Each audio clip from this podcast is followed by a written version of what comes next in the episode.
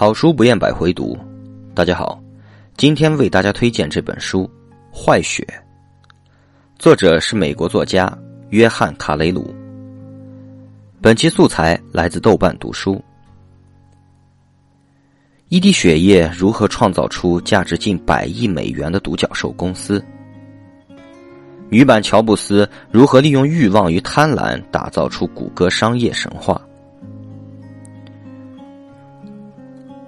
当他十五年前从斯坦福大学辍学的时候，一开始并没有想去欺骗投资者，或者陷病人于危害之地。所有人都相信他真诚的信仰一个愿景，并且投身于其中。但是在独角兽热潮的淘金狂热中，在他全力以赴的追求成为乔布斯第二的过程中，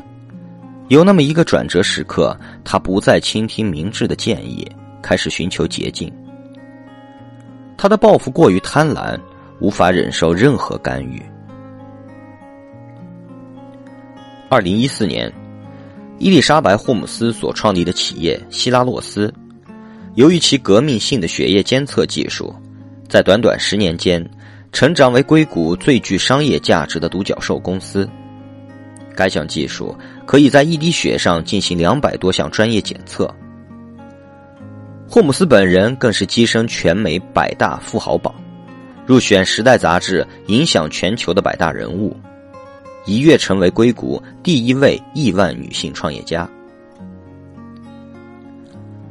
在公司员工不断离职、公司科研不能产生预想结果、危机四伏的时候，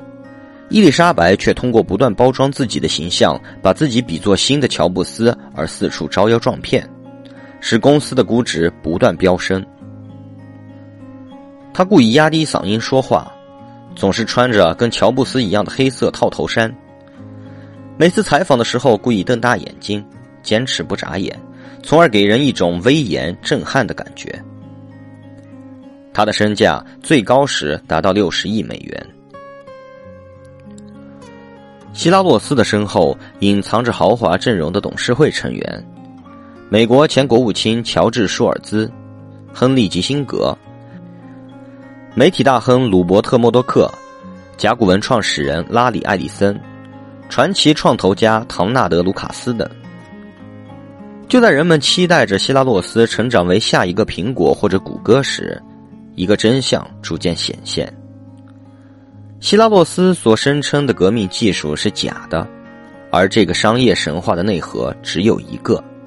那就是谎言。